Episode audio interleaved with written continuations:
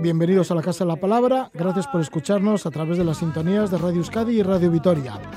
Esta noche tenemos la visita de la periodista Eitana Castaño y el dibujante y guionista de cómics Alfonso Zapico. Ambos son asturianos y publican Carboneras. Rinden un homenaje a las mujeres que trabajan el carbón en la cuenca hullera asturiana en la década de los años de 1960. Mujeres a las que nadie tuvo en cuenta, sin embargo, además de ir a la mina, cuidaban del hogar y de una familia numerosa.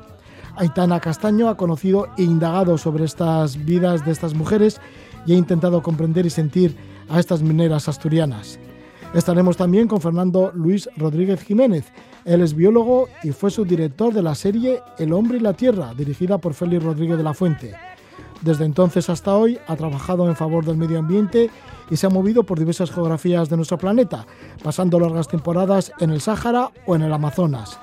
Publica relatos de otras tierras en donde reúne historias que le han llevado a tener relación estrecha pues, con gente de mucha variedad de razas y culturas, así desde las tierras frías de Finlandia hasta, por ejemplo, el contacto que tuvo con una hechicera Zulú en Sudáfrica. Nos lo contará, pero ahora estamos con Aitana y con Alfonso, que nos hablan del libro Carboneras. Empezaron los mineros y los obreros fabriles. Si siguen los campesinos, seremos cientos de miles, seremos cientos de miles. Ale asturianos, que está nuestro destino en vuestras manos. Hay una luz en Asturias que ilumina España entera.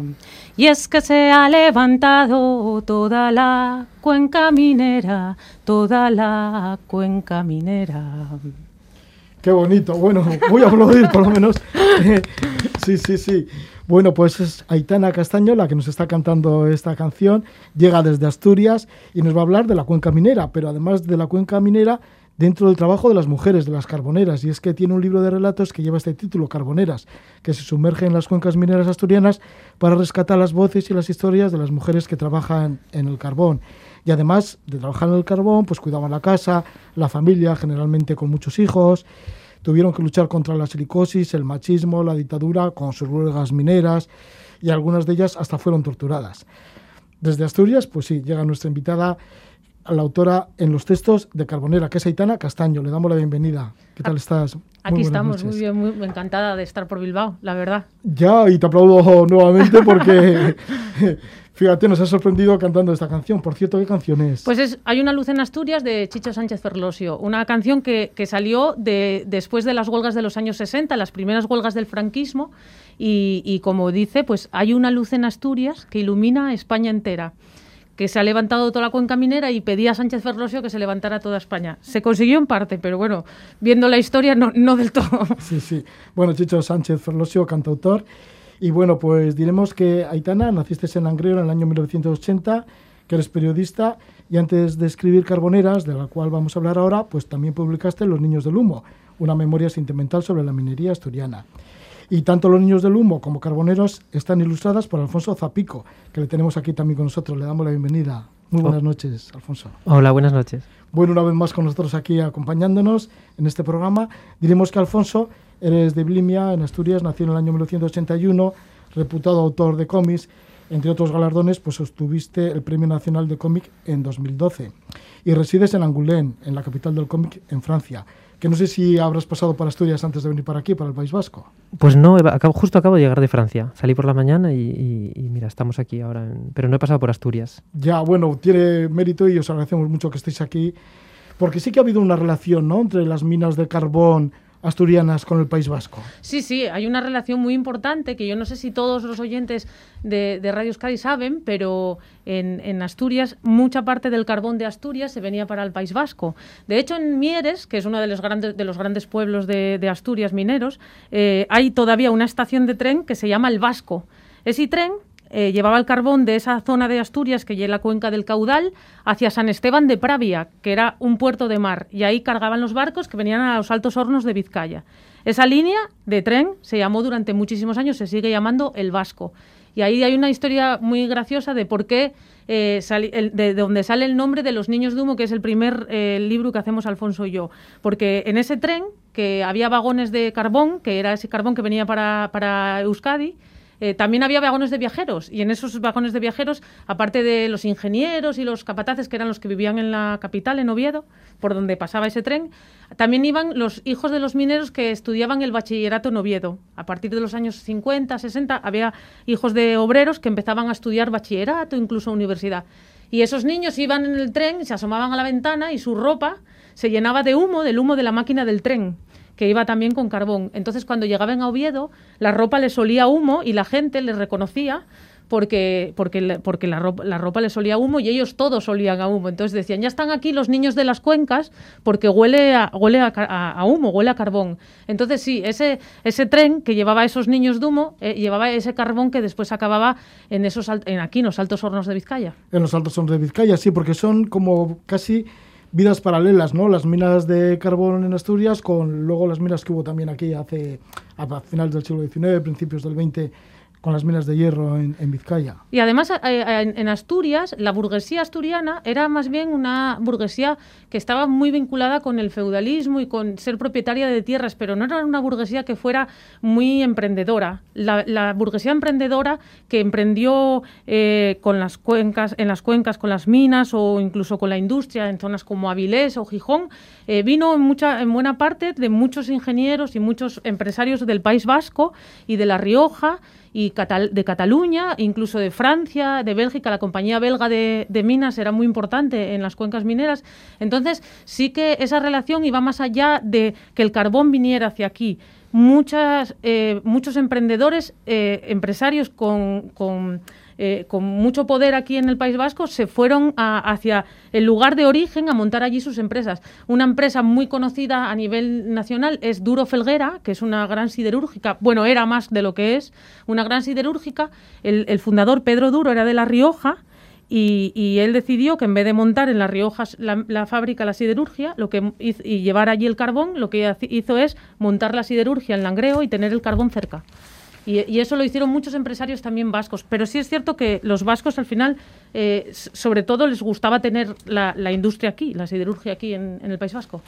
Bueno, pues sí, mucha relación y esa especie de vida paralela mucho se aparece una sociedad con la otra. Me, me gustaría preguntarte, Alfonso, porque tú le has dedicado toda una trilogía ¿no? a, a las minas asturianas, la balada del norte, que salió el primer tomo en el 2015, luego el 2017, el 2019 ¿Qué aspectos te interesan conocer de las cuencas mineras asturianas? ¿Qué aspectos te gusta que se conozcan de ellas? Pues yo creo que aquí lo interesante es lo mismo que Aitana, ¿no? Lo que pasa es que hemos escogido hemos escogido épocas diferentes, pero hablamos de lo mismo, usamos el mismo lenguaje y al final estamos contando la misma historia. Lo que queremos es explicar un mundo que desaparece, un mundo que se muere y es el mundo justo del que venimos ella y yo, ¿no? Porque somos, ella y yo somos niños de humo de los años 80, venimos de esos pueblos mineros con barriadas industriales de ladrillo naranja y donde la vida, bueno, a pesar de, la dureza de, toda la historia que, venía de atrás, sí que yo creo que sí que nos moldeó bastante lo, específico y lo, y lo bueno, este, este, este, mundo tan especial, con un lenguaje propio, un poco bastardo, con una mezcla de gentes que, venían de muchos lugares y de gente que estaba allí en Asturias trabajando, y sobre todo con una con una, una, manera de ver el mundo en colectivo a través de la solidaridad, a través de los movimientos obreros, a través de los sindicatos, a través de la ayuda mutua, y que y esto es lo que queremos compartir, básicamente, ¿no? Esa sensación de que el ser humano individualmente es frágil, pero luego cuando, cuando, cuando se decide a, hacer algo en colectivo, es capaz de, de, llegar más lejos, ¿no? Y de, y de, llegar a más gente. Esto lo vivimos desde niños, para mí era algo natural, y yo cuando yo vivo en Francia y cuando salí fuera es verdad que, bueno, a todos nos pasa, ¿no? Pensamos que, que que esto que pasaba en nuestros pueblos mineros era lo normal en el mundo. Y no era así, es verdad que, que, bueno, el, mundo no se, no se ve de la misma manera. ¿no? Y esto queríamos compartirlo justo antes de que desapareciera, porque las minas de carbón cierran, las carboneras se mueren, los mineros se jubilan, pero, pero queremos rescatar la memoria. Y en eso estáis, ¿no? En las historias que se recogen en carboneras son historias muy cercanas a, a ti, Aitana, bueno, algunas hasta familiares. Sí, y, después yo tengo una familia, yo vengo de una familia que está muy vinculada al Partido Comunista ya desde los tiempos de la clandestinidad. Entonces, em, eh, es una, es una, hablo de unas vidas, eh, sobre todo de esas mujeres carboneras, de esas mujeres comprometidas mujeres y hombres, una generación de mujeres y hombres en las cuencas muy comprometidas políticamente, cuando estar comprometido políticamente significaba también estar muy que tu vida estuviera comprometida, porque estaba comprometida a poder acabar en la cárcel, torturada o incluso muerta en una esquina. Entonces, em, eh, son eh, vivencias que yo, eh, lo, mismo que dice Alfonso, que son cosas que yo llevaba en mi vida y pensaba que era lo más normal. Después, con el paso del tiempo, cuando yo me fui a estudiar a Madrid, cuando conoces otras vidas, otros mundos, te das cuenta que no es lo normal. Entonces, es una manera de intentar que esas historias que a mí me marcaron tanto, que yo creo que me marcaron hasta el carácter, pues queden reflejadas, ¿no? Eh, hablamos de, esas mujeres que, que, de repente lideraban las, las, protestas en las huelgas de los años 60, eh, haciendo algo que es como la manera más pacífica de insultar a alguien, que era ir a tirar maíz a los esquiroles para llamarlos gallinas, o, servir como enlace dentro de en las, en las cárceles de, ellas eran las únicas que entraban a ver a sus maridos, a ver a sus padres, a ver a sus hijos, eran las que movían la información, eran los que eran capaces de de, presionar a la iglesia para que los curas hablaran con los eh, guardias civiles y les dijeran cómo estaban los, los, detenidos, porque los detenidos estaban muchos días sin saber de ellos, si estaban bien, si estaban mal.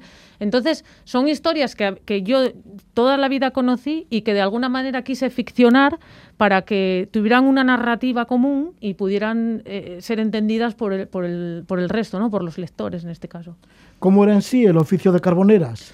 Pues el oficio de carboneras era mm, un oficio mm, muy mal visto porque era dentro del estatus de las minas, era como la penúltima categoría, justo por debajo nada más que estaban los guajes, que eran los niños que llevaban el agua.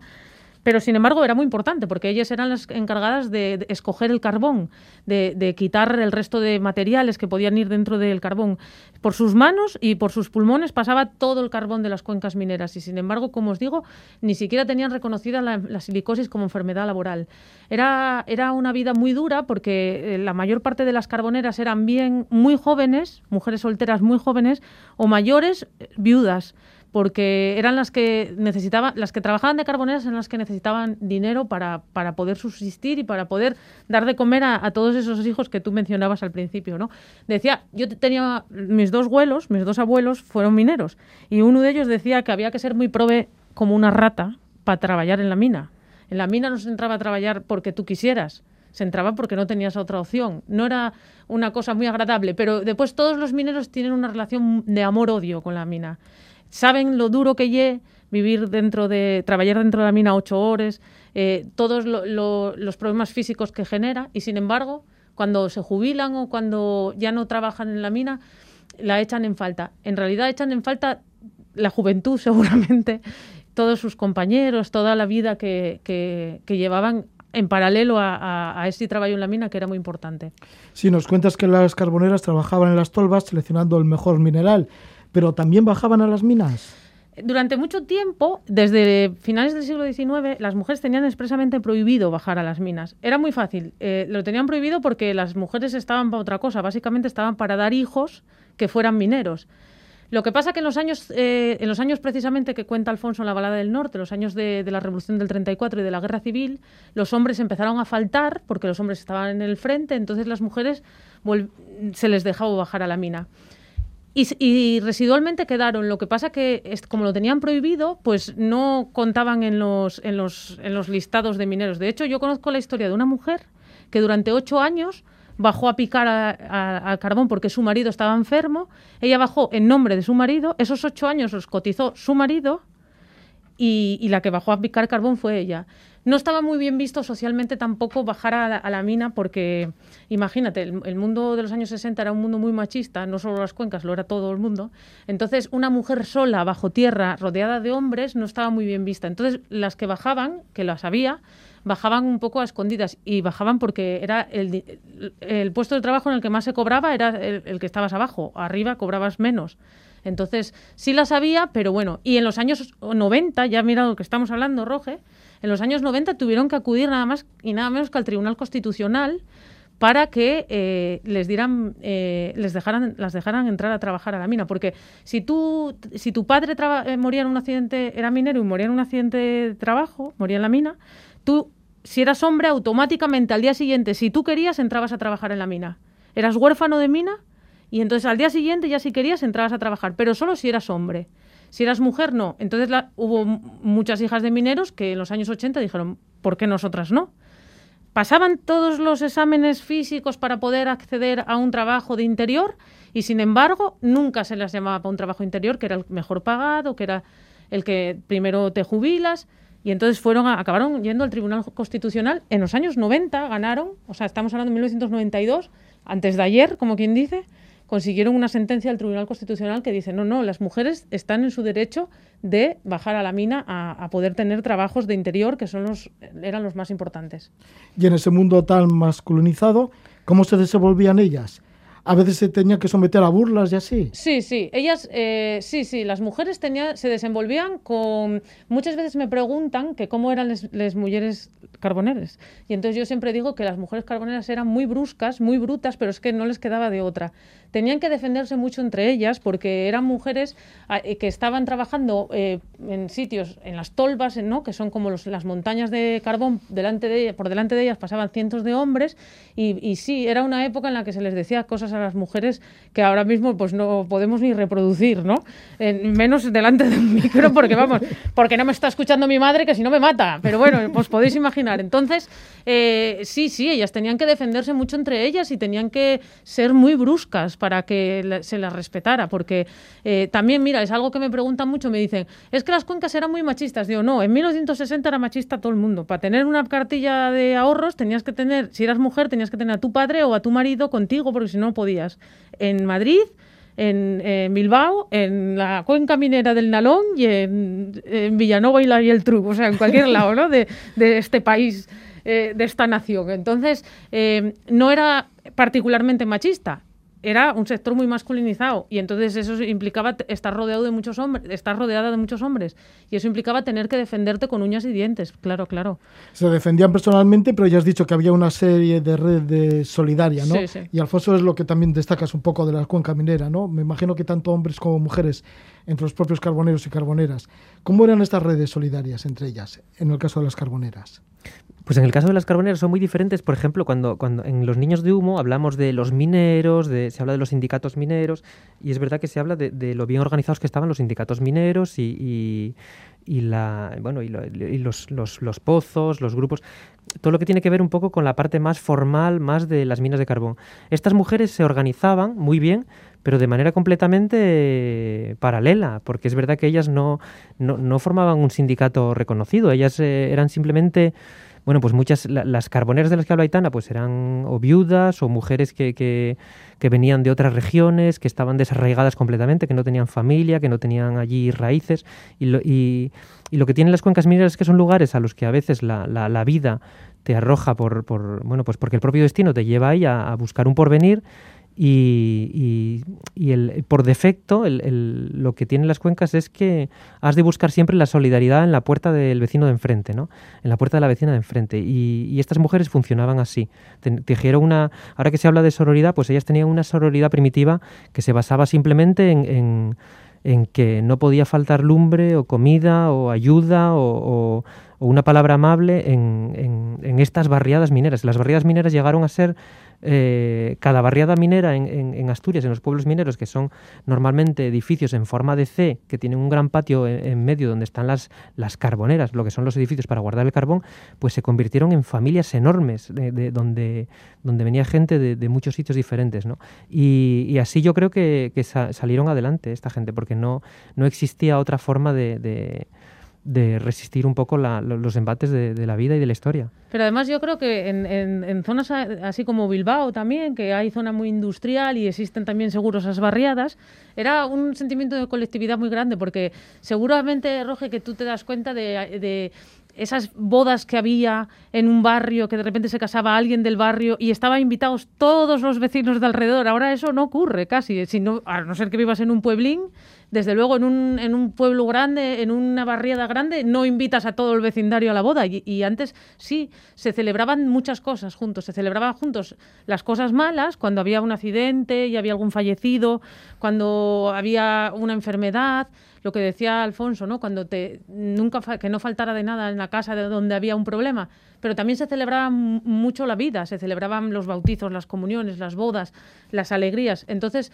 eso ese sentimiento de colectividad es lo que hace que al final también exista la, la solidaridad y la sororidad que dice Alfonso.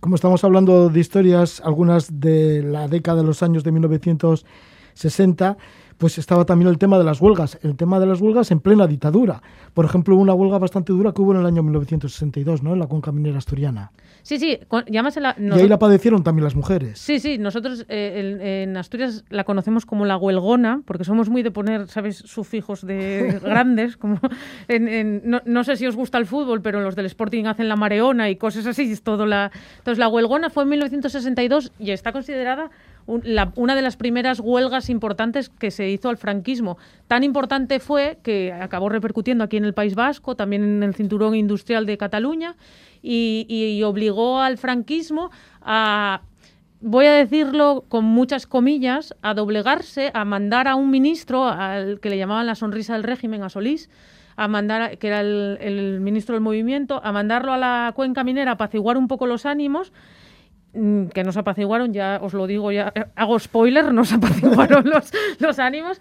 Y, y, sí, sí, fue, fueron muy importantes aquellas huelgas. Y aquellas huelgas, en esas huelgas fue muy importante eh, ese papel de, la, de las mujeres, porque ellas eran esas transmisoras que mencionábamos antes, ¿no? De, de, de las protestas de un lado a otro, hasta que los las policías se dieron cuenta de que las mujeres eran las que estaban montando las barricadas, las protestas y tal, pero al principio sí, ellas fueron en muchas clases cadena, en muchas partes cadena transmisora de todas esas protestas. Algunas de ellas fueron torturadas. Por ejemplo, hay un personaje, ¿no? En tu libro, en Carboneras, en vuestro libro Carboneras, como Anita Silgo. Sí, Anita Silgo es, eh, es, una, es una mujer que yo menciono en, el, en los agradecimientos, es un nombre real aunque tiene nombre, yo siempre le digo, mm, Anita, tienes nombre como de, actriz de los años 20, de actriz como tipo Margarita Sirgu, Anita Sirgo, ¿no? Te que suena así un poco. Anita Sirgo, eh, eh, sí, sí, le, eh, eran torturadas, eran violentadas, violadas en algunos casos, le rapaban el pelo. Em, siempre, a, mí hay una historia que, cuento en el libro, en, en, el libro el capitán de la Guardia Civil que lidera las torturas se apellida Trujillo, en la realidad, allí en, en Langreo había dos nombres, que era el capitán Ramos de la Brigada Político-Social y el capitán Aro de la Guardia Civil. Y, ellos, eh, Ramos se ponía un bañador, se quitaba el traje, se ponía un bañador para dar las palizas por si, para que la sangre no le manchara el uniforme. Y estamos hablando de un hombre que murió hace muy poco y estamos hablando de unas mujeres que todavía viven. O sea, no estamos hablando de gente que haya vivido esas torturas hace 200 años. No, no, estamos viviendo, hablando de gente que vivió esas torturas en sus propias carnes y todavía te lo pueden contar si queremos. ¿Y cómo te lo cuenta Anita? Anita lo cuenta de una manera tan brusca, eh, a la vez, o sea, tan...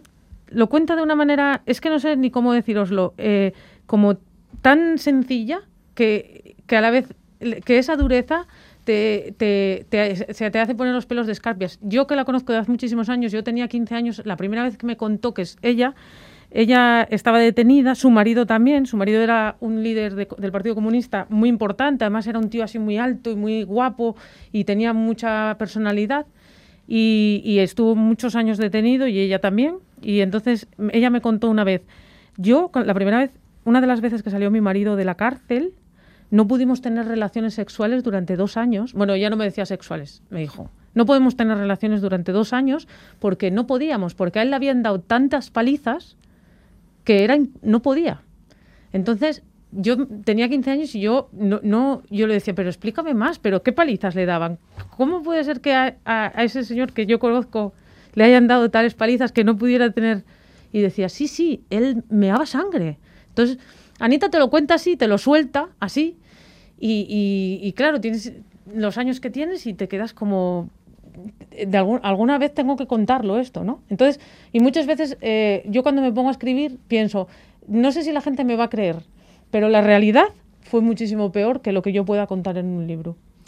Y este libro es Carboneras y estamos con, con su autora y también estamos con el ilustrador. Así estamos con Aitana Castaño y con Alfonso Zapico. Y Alfonso, en los dibujos, pues empleas bastante el carboncillo. Bueno, empleas el carboncillo, ¿no? Quizá pues para darle también ese, ese aire de, de carbón, de negro, de humo. Bueno, los colores, estos, estos grises que aparecen en los dibujos, yo creo que le pega muy bien a la historia y además refleja muy bien, ya no, ya no solo por los valles mineros, sino porque, bueno, los valles mineros siempre, parece que sobre todo en esta época, siempre los vemos en gris, ¿no? Pero es que la historia además que cuenta Aitana y aquella España en general era una España bastante gris y a veces muy negra. y hay algunos episodios en en, este libro que son muy negros. Por eso aparecen estos, este color carbón. Es una aguada y, un poco sucia, como, aquella, como aquellas barriadas, como aquellos ríos. A pesar de todo, hay, hay mucha luz en el libro, no solo por, por, por todo el blanco que, que, que, hay en las páginas, sino porque al final hay que reivindicar también, Aitana lo dice también, y es verdad que tenemos que reivindicar que no todo en el libro es tragedia, lo que hacemos es mm, reivindicar la historia y la memoria, pero es verdad que hay mucho humor en este libro. Aitana lo cuenta con mucho humor y, en, en la gente que lo vivió sigue manteniéndose de una forma muy irreductible el sentido del humor y el amor por la vida, ¿no? Y eso yo creo que es una característica del libro, que la gente no piense que, se va a encontrar un libro trágico, dramático. Hay final feliz en el libro, igual que lo hubo para, para la gente de las cuencas mineras, porque simplemente yo creo que aquella gente se resistió a, a, que el final fuera triste, ¿no? Y se resistió a que a que, bueno, pues a que la, época que le tocó vivir y la dureza del trabajo que le tocó hacer le quitara el amor por la vida y por, y por vivir todas las, anécdotas que aparecen en el libro. Y además estamos aquí hablando de ellos, o sea que al final ganaron. ¿No? Sí, o sea que al final termina bien la historia. Claro, claro. Bueno, y además en el libro aparece un epílogo en el que hay viñetas tuyas, Alfonso. Bueno, ese es el último capítulo, es una idea de Itana, es un capítulo mudo donde donde es un poco el desenlace que el lector puede leer a través de las imágenes. Es un álbum de fotos, de estos álbumes de fotos que había antes en estas casas obreras, en estos apartamentos obreros que, guardaban las abuelas, con las fotos de, la boda de no sé quién, con las fotos del funeral de, un accidente minero, con las fotos de donde guardaban también los sellos y las postalitas que llegaban de Argentina, de aquellos asturianos que emigraban a Argentina o a Venezuela o a Cuba o a México. Y y en este álbum es un poco un compendio de, de, esos finales felices, entre comillas, ¿no? De, no tanto porque al final todo salga bien, sino porque al final la gente se resiste a que, a que, a que la vida se los lleve por delante. Y en ese sentido sí que, sí que este es un, álbum de fotos que resume un poco el, el libro. Y este libro es Carboneras y estamos con sus autores tenemos el privilegio de que venga desde Angoulême, desde Francia, la capital del cómic en Francia, Alfonso Zapico. Muchísimas gracias por estar con nosotros. Un fuerte abrazo. Muchas gracias. Aitana Castaño, que llegas desde Asturias, desde las cuencas mineras, para hablarnos justamente de la historia, que lo has vivido muy cerca y lo has tenido en casa y, bueno, y, en el barrio, ¿no? Sí. Y en el pueblo y en todo. Y en todo. Vale, pues muchísimas gracias Aitana Castaño por estar con nosotros. Es que ricasco.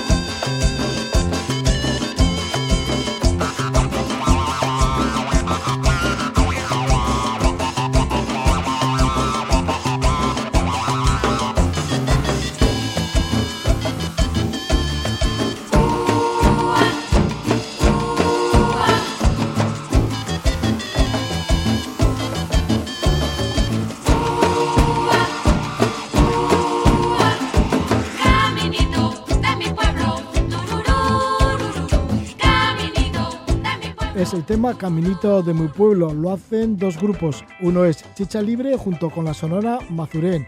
La Sonora Mazurén que es de Colombia. Ahí suena esa cumbia colombiana. Pero también está Chicha Libre que hace música chicha, que es música de la Amazonía de Perú. Aunque Chicha Libre son de Brooklyn, en Nueva York, con músicos de Francia, México y Venezuela. Bueno, pues esta música nos va a llevar a hablar con Fernando Rodríguez Jiménez, autor del libro Relatos de otras tierras. Fernando Rodríguez Jiménez, que mm, lleva una vida muy larga y llena de aventuras. Nació en el año 1941 en La Guardia, en Pontevedra. Ha vivido y viajado por la mayor parte del planeta realizando expediciones a lugares remotos. Ya para Televisión Española dirigió, guionizó y realizó unos 600 documentales y reportajes. Fue su director del programa El Hombre y la Tierra, de Félix Rodríguez de la Fuente. Además de todo esto, bueno, pues ha tenido también un amplio trabajo, pues por ejemplo, 10 años en el Centro Pirineico de Biología Experimental en Jaca, también en el Museo Nacional de Ciencias Naturales de Madrid. Ha publicado cerca de 30 libros y unos 3.500 artículos ha escrito en revistas, periódicos, también en publicaciones científicas y libros, pues un montón de ellos, más de 30 libros, el último de los cuales pues lleva este título, Relatos de otras tierras. Le damos la bienvenida a Fernando Rodríguez Jiménez. Buenas noches, Fernando. Buenas noches, muchas gracias por tu amable presentación. Fernando, que tienes casi ya 80 años, sin embargo, pues hasta ahora has seguido muy activo y sigues muy activo, escribiendo libros y viajando, y viajando mucho todavía soy un joven de 79. Los 80 los cumplo dentro de tres meses. bueno, pues sí, pero esa juventud la llevas encima, ¿no? Desde, desde muy jovencito. Mira, la primera expedición que participaste creo que fue cuando tenías 18 años y estuviste en el Sáhara Occidental en busca de algunos animales autóctonos de la zona. Pues sí, efectivamente, fue una hermosa, interesante expedición que con 18 años pues hice eh, para el Museo de Ciencias Naturales, fui a capturar ejemplares para el museo y fue una expedición pues realmente inolvidable pues para un joven de 18 años una aventura en el desierto con los saharauis con los que hice una gran amistad y llegamos a ser incluso hermanos de sangre. Hicimos un ritual con el jefe de la Jarca de Imilili, que está situada frente a, lo que era entonces Villa Cisneros. Y, y, en la actualidad, pues esta gente está, algunos ya han fallecido, pero otros están en Tinduf, en los campos de refugiados eh, de, de Tinduf, donde nos hemos reencontrado en varias ocasiones especialmente con mi amigo Sheikh Ulbret Ulgenú, que era, fue mi guía y mantuvimos una relación y amistad cuando venían a, a, la casa de campo en Madrid, que se hacía, no sé si recuerdas, la Feria Internacional del Campo, se hacía en, en Madrid, en la casa de campo, pues venía un grupo de saharauis y ponían unas jaimas y tal, y entonces cuando yo llegué hacían bailes, cuando yo llegaba al campamento que habían instalado en la casa de campo, pues me hacían presidir los bailes y siempre hemos mantenido una amistosa relación. Y él es el, eh, digamos, protagonista de uno de los de las narraciones que cuento en relatos de otras tierras que se llama Vientos de Guerra, que es de mi amigo Sheikh Ulbrecht y que ya no está con nosotros, ha fallecido el año pasado, pero está su hijo al que quiere mucho y es eh, pues eh, el ministro de Cultura de los saharauis, un muchacho culto, casado con una española, con la que ha tenido varios hijos y siguen bien casados, viviendo en la actualidad en Barcelona. Entonces, bueno, pues es toda una historia, como muchas otras que hay recogidas en el libro, de diferentes lugares del mundo. Esta es del Sáhara, pero hay otras de, la abuela de la selva, pues es de Ecuador, eh, Navidad entre barro de Alemania, y así hay una serie de, de mi amigo, pues el cazador de serpientes, eh, que era norteamericano, David Thompson, un actor conocido que hizo en España pues numerosas películas del oeste y empezó como como especialista y terminó siendo actor porque tenía unas facciones muy concretas, más bien duras, y era una persona encantadora, muy libre y que le encantaban las serpientes. Entonces había sido cazador de serpientes en los pantanos de Florida para subsistir cuando volvió eh, de la guerra de Corea. Esa es una de las de las historias que, que narro en, en esto, ¿no? En el libro de relatos de otras tierras. Sí, porque Fernando, sí, como tienes tantas historias y tantas vivencias de, durante tanto tiempo, ya solo del Sáhara Occidental, bueno, pues tienes ese relato, pero bueno, diremos que conociste el Sáhara Occidental cuando todavía era colonia española, luego más tarde formaste parte del equipo de televisión española que recogió el testimonio de la Marcha Verde, que bueno, que desde Marruecos invadió el Sáhara Occidental, continúas tu relación con ellos desde los campamentos de refugiados de Tinduf y bueno, y luego como has dicho bien, pues también te expresas en otras en otros relatos. Has nombrado a la abuela de la Amazonía ecuatoriana, que es la abuela Jaquetay, eh.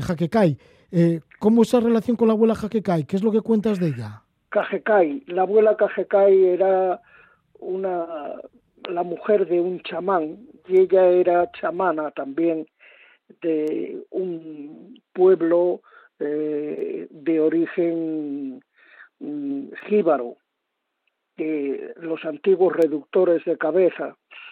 Él tenía, vivía con dos nietos en medio de la selva, alejada del poblado, porque los chamanes generalmente nunca viven en el poblado o casi nunca, ¿no?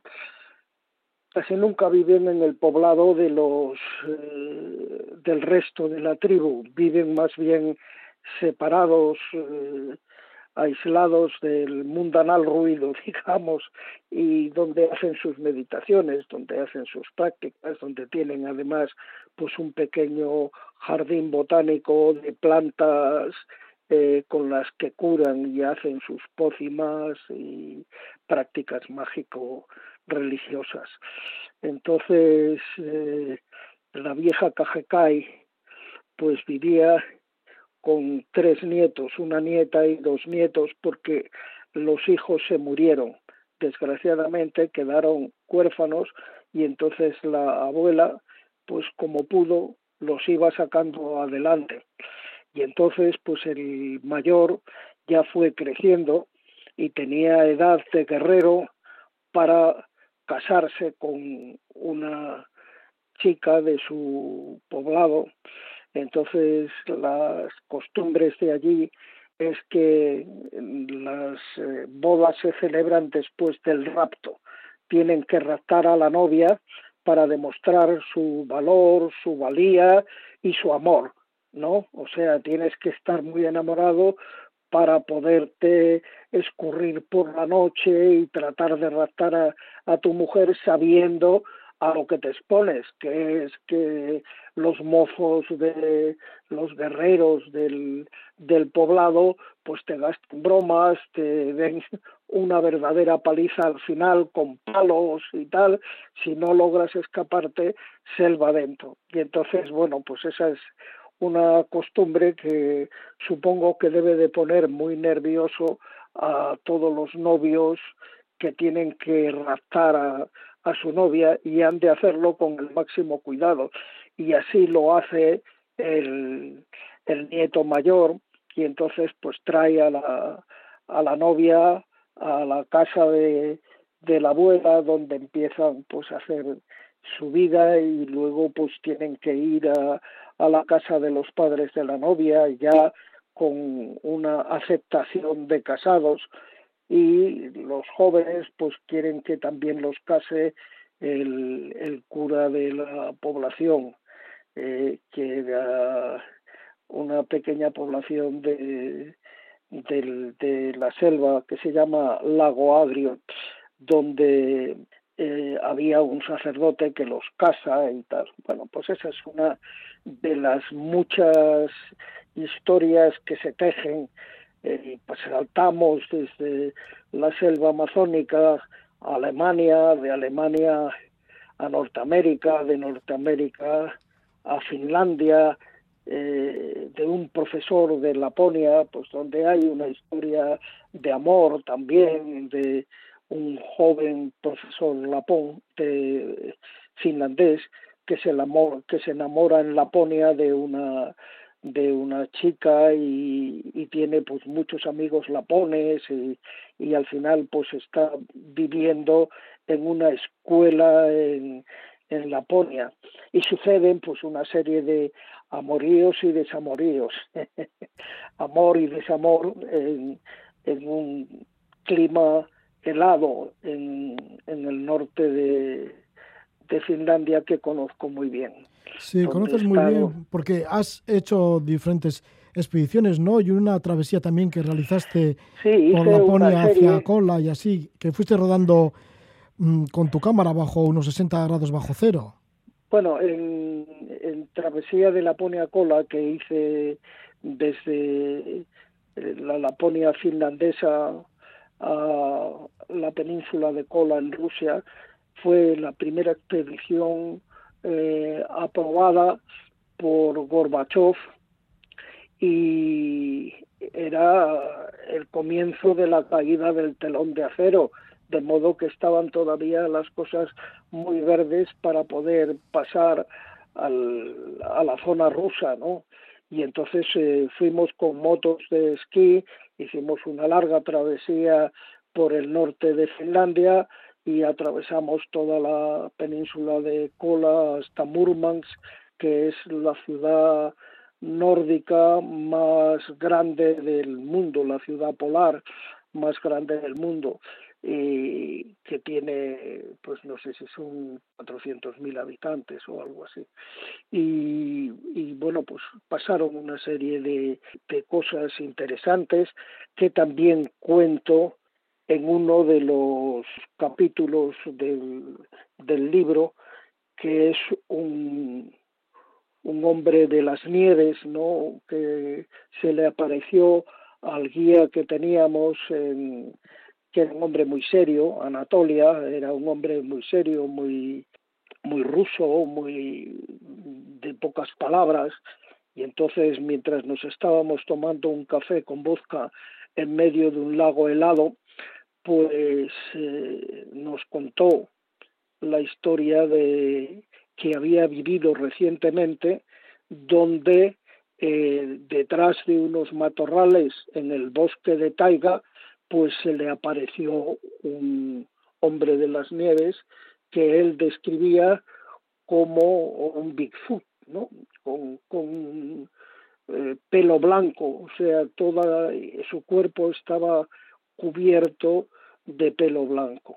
En Rusia se han visto en diversos lugares de Rusia y de Siberia especialmente, se han visto varios de estos hombres homínidos, no se sabe exactamente qué es, qué son, ¿no? Porque nadie los ha tenido lo suficientemente cerca como para fotografiarlos o para o filmarlos, Anatolia lo tuvo muy cerca, me dijo que le disparó, incluso asustado porque a aquel hombre pues le parecía algo agresivo y le, y le disparó y entonces desapareció.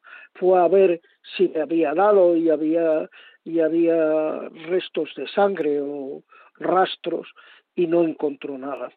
Pero en fin, eso es mejor que lo lean en el libro porque creo que les va a gustar cómo va desarrollándose toda esa trama y cómo el hombre de las nieves pues parece que existe en diferentes lugares del mundo. Entre otros, pues en el Tíbet hay el famoso hombre de las nieves del Tíbet, el Yeti. Que, debe de estar muy emparentado con estos de Siberia. Y pues así hay una historia yo creo que es muy bonita, insólita y primicia mundial, que es el hombre avestruz. Eso también pertenece al Sáhara Occidental. Es un niño que se pierde de, los padres que iban de nomadeo y el niño, pues travieso, se, se aleja del campamento y se pierde. Y entonces se queda dormido y encuentra unos pollos, eh, antes de quedarse dormido, encuentra un nido de avestruz con unos pollos de avestruz y se mete entre ellos y se queda dormido entre ellos. Y entonces vienen los padres, por lo visto, y lo, le dieron calor y lo prohijaron. Y este hombre, pues hasta los 22 años, creo, 20, 22 años, estuvo viviendo como un avestruz. Aprendió a ser avestruz y a vivir como avestruz. Los saharauis, mis amigos, eh, Sheikh, por ejemplo, pues me contó que lo habían visto mm, varios, diversas eh, cuadrillas de saharauis que habían ido por la zona donde, donde se decía que había un hombre que vivía con los avestruces, con una barba que le llegaba al suelo y con una melena enorme, lo mismo que le llegaba prácticamente al suelo por delante y por detrás y vivía con los avestruces y corría como ellos prácticamente a su velocidad. Entonces, esta historia que parece insólita, resulta que es cierta, que el Adara es el muchacho que había desaparecido y entonces eh, en una de, de las salidas eh, de los saharauis eh, en plan de guerra con, en, los tiempos contra Marruecos para reconquistar sus tierras, pues lo encontraron y lo capturaron y lo llevaron a, a, Tinduf.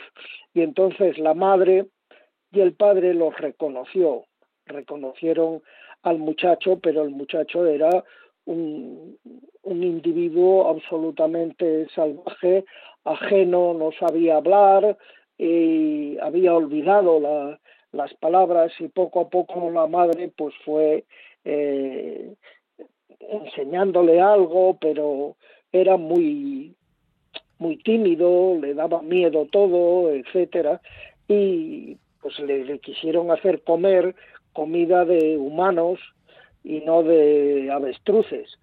Y él pues ya había adaptado su organismo y su estómago a comer lo que debían de comer los avestruces, que eran semillas, insectos, algún animalito pequeño, etcétera. Y de esta manera, pues se, se, debió de sostener eh, pues esos 20 años o 16 años que porque el niño me parece que tenía cuatro años cuando cuando se separó de los padres, ¿no?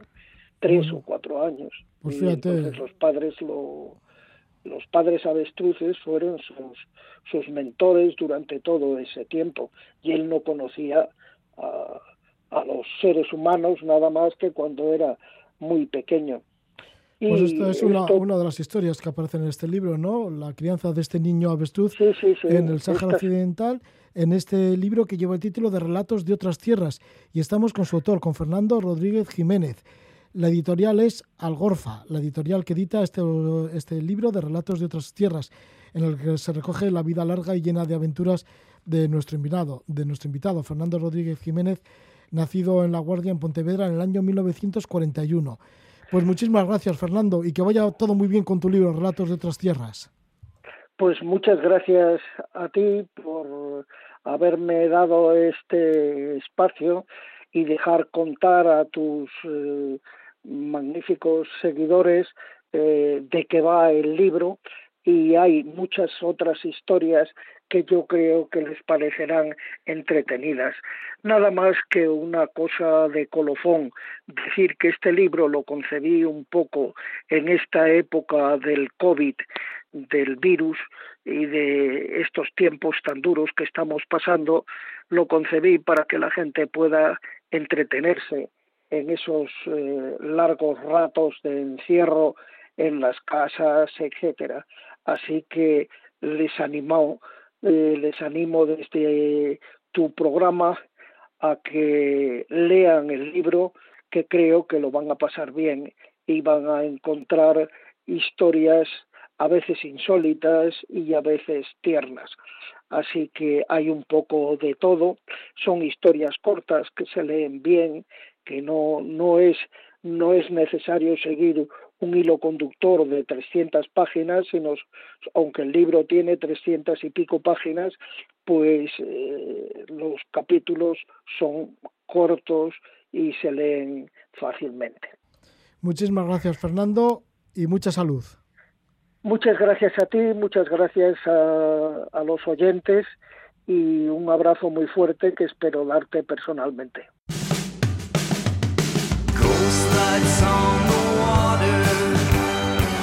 Fernando Luis Rodríguez Jiménez con su libro Relatos de otras tierras, de tantas y tantas vivencias que ha tenido a lo largo del mundo y a lo largo de muchos años de experiencias. Y ahora nos despedimos de la música optimista del grupo de Glasgow, de Frate Gis, que acaba de publicar un disco con el título de Half Drunk and the Full Moon. Que disfrutéis de la noche, de la luna y dulce amanecer.